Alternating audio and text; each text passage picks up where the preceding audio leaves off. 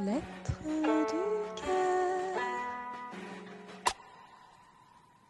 Lettre du cœur. Lettre du Caire. مكتوب من الكاتب Lettre du Caire. Lettre du cœur. Lettre du Caire. Lettre du cœur. Lettera del Cairo. رسائل من القاهرة.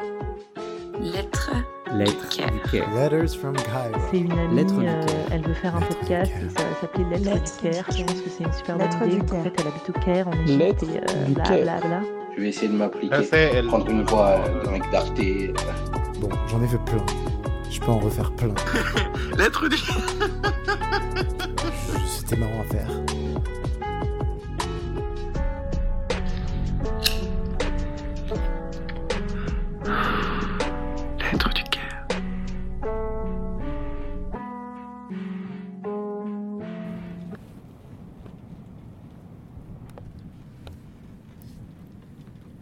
Coucou.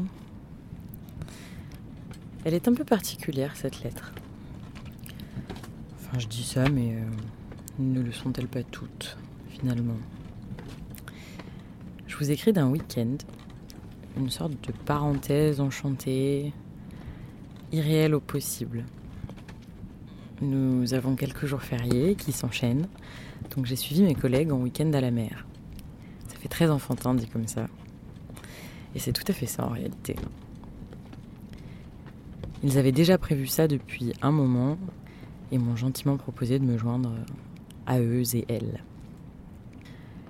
Je suis dans un de ces endroits vers lesquels je ne me serais pas tournée par moi-même. Un îlot dans le désert, touristique à souhait dans sa conception, un peu cher, de grande qualité.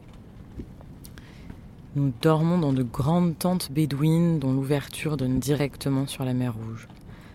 Des tentes en tissu. Les pans de la tente battent au gré du vent et le petit crissement des jonctions en bois s'accorde avec le bruit des vagues à l'unisson pour composer la bande originale de ce moment hors du temps.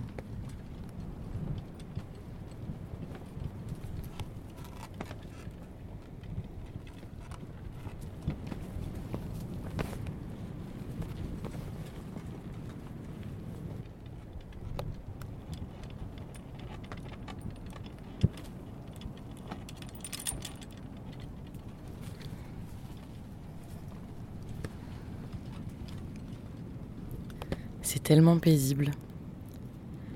Tout est compris. Nous n'avons plus qu'à ne rien faire. Plus qu'à lâcher prise. Enfin, on pourrait faire plein de choses en réalité. C'est un club de plongée à la base. Toutes les activités sont à portée de main. Mais j'ai choisi de ne rien faire.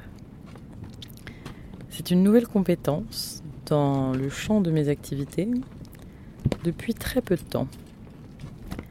Mais quel bonheur. Quel bonheur. Bon, et puis ce n'est pas tout à fait vrai en plus. Je fais des choses, mais différemment et beaucoup moins que ce que euh, Laura d'il y a un an n'aurait fait. Laura pré-pandémie mondiale, confinement, yoga et pâtisserie, quoi. Ça vous parle Et je m'adonne avec délectation à la contemplation. Quel délice. Un luxe qu'on ne peut que rarement s'offrir, j'en ai bien conscience. Et même, souvent, qu'on refuse de s'offrir quand on en a l'opportunité. Il y a toujours mieux à faire que de contempler. Bref, je suis là, pieds dans l'eau, les fesses dans le hamac, un verre de jus de fraise à la main, et j'ai envie de vous écrire. Bon, c'est un peu métaphorique. En réalité, là de suite, je suis dans ma tente. Vous entendez les crissements dont je vous parlais tout à l'heure. Mais euh, l'image pied dans l'eau, euh, fesses dans le hamac, verre de jus de fraise, est tout à fait contractuelle. Je pense beaucoup à mes amis et ma famille. Ça a toujours été comme ça. Des fois, je me dis que ça ne doit pas être comme ça dans la tête de tout le monde. Mais vraiment, vous êtes avec moi à chaque instant. Je vois quelque chose et c'est un potentiel cadeau à faire à un tel. Je vis quelque chose et c'est une potentielle activité à partager avec une telle. Oh, et comment va-t-il, lui? J'espère qu'il va bien. Tiens, je pourrais écrire un truc. Faut que j'appelle machin.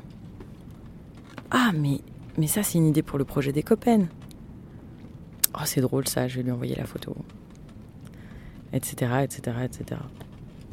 En permanence. Vous êtes avec moi en permanence. Et la vie suit son cours. Je vous écris pas tout le temps en plus quand, quand je pense à vous comme ça. Je me demande sincèrement si c'est comme ça dans la tête de tout le monde. Et c'est en étant là en contemplation totale que je prends le temps de prendre un peu de recul sur le train de mes pensées et que je réalise que c'est une succession de vous. Je suis donc jamais vraiment seule, hein, c'est plutôt pas mal, et vous n'êtes jamais vraiment loin. C'est un peu étrange quand même. Je me demande si vous le sentez je pense à vous comme ça. Mais je suis pas sûre.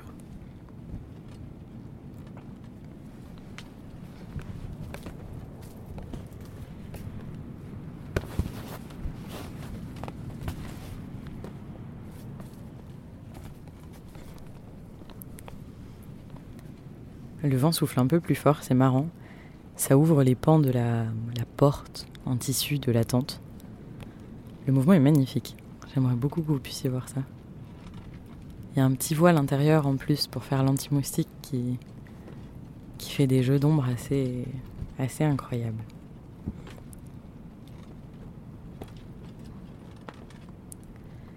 Je suis pas une grande fan de vent d'ailleurs.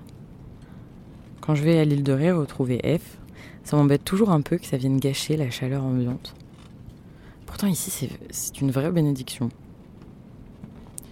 La chaleur et le soleil surpuissant seraient sûrement absolument invivables sans ça. Je vais encore bien bronzer et ça me ravit. J'avais hâte de retrouver ma couleur d'été. Elle me donne toujours un petit peu plus le moral. Bon, à ce stade de, de la lettre, vous l'aurez compris, je n'avais rien de particulier à vous raconter. hein. Juste cette histoire de votre présence. J'en ai, j'en ai juste parlé à P une fois, récemment en fait, la veille de mon départ. Et il a compris, il partageait même cette sensation, c'était rassurant. Je crois que j'avais envie de le partager avec vous du coup. Et aussi parce que depuis deux jours, j'ai imaginé tous les scénarios possibles par lesquels je vous faisais découvrir cet endroit délicieux. J'ai imaginé vos réactions, vos impressions, vos envies, ce qui vous aurait plu ou non. Je peux vous dire que la traversée du speedboat de, de ce matin, à sauter sur des vagues, à vous en faire décoller du bateau, n'aurait pas plu à grand nombre d'entre vous. enfin, je vais être pudique sur les photos de ce séjour parce que c'est tellement en décalage avec ce que vous vivez qu'une partie de moi culpabilise un petit peu quand même, je crois. La bonne culpabilité catholique qui fait porter le monde sur ses épaules. Il faut que je reformule. Pas de la culpabilité, peut-être de la compassion, et encore c'est assez condescendant. De l'empathie, de la conscience. Il y a deux semaines, j'étais en France, sous couvre-feu, couverte d'un masque, badigeonnée de gel hydroalcoolique toutes les cinq minutes. Aujourd'hui, je me balade les pieds en éventail dans le sable avec pour seul masque une crème solaire bio qui s'étale pas du tout. Et la chose se rapprochant le plus d'un gel hydroalcoolique, ce serait la bière dégustée au coucher du soleil. Et oui, d'ailleurs, j'ai bu de la bière et du vin blanc. J'aurais quand même tenu deux semaines d'abstinence. On peut considérer que c'est mon petit geste euh, à moi pour le ramadan. Histoire de m'intégrer quand même un peu à la culture locale. Enfin bref. Disons que c'était un peu plus libre ici. Mais euh, on y pense quand même à toute cette situation et ce n'est pas plus libre en étant plus léger. C'est plus libre en acceptant de prendre plus de risques. C'est comme une conception un petit peu différente de la façon dont tout ça est géré. Bon allez, le vent souffle, la journée est bien avancée. Et 17h est une bonne heure pour aller faire un peu de masque et tuba. Il paraît qu'on peut voir des raies en plus, j'adore ça.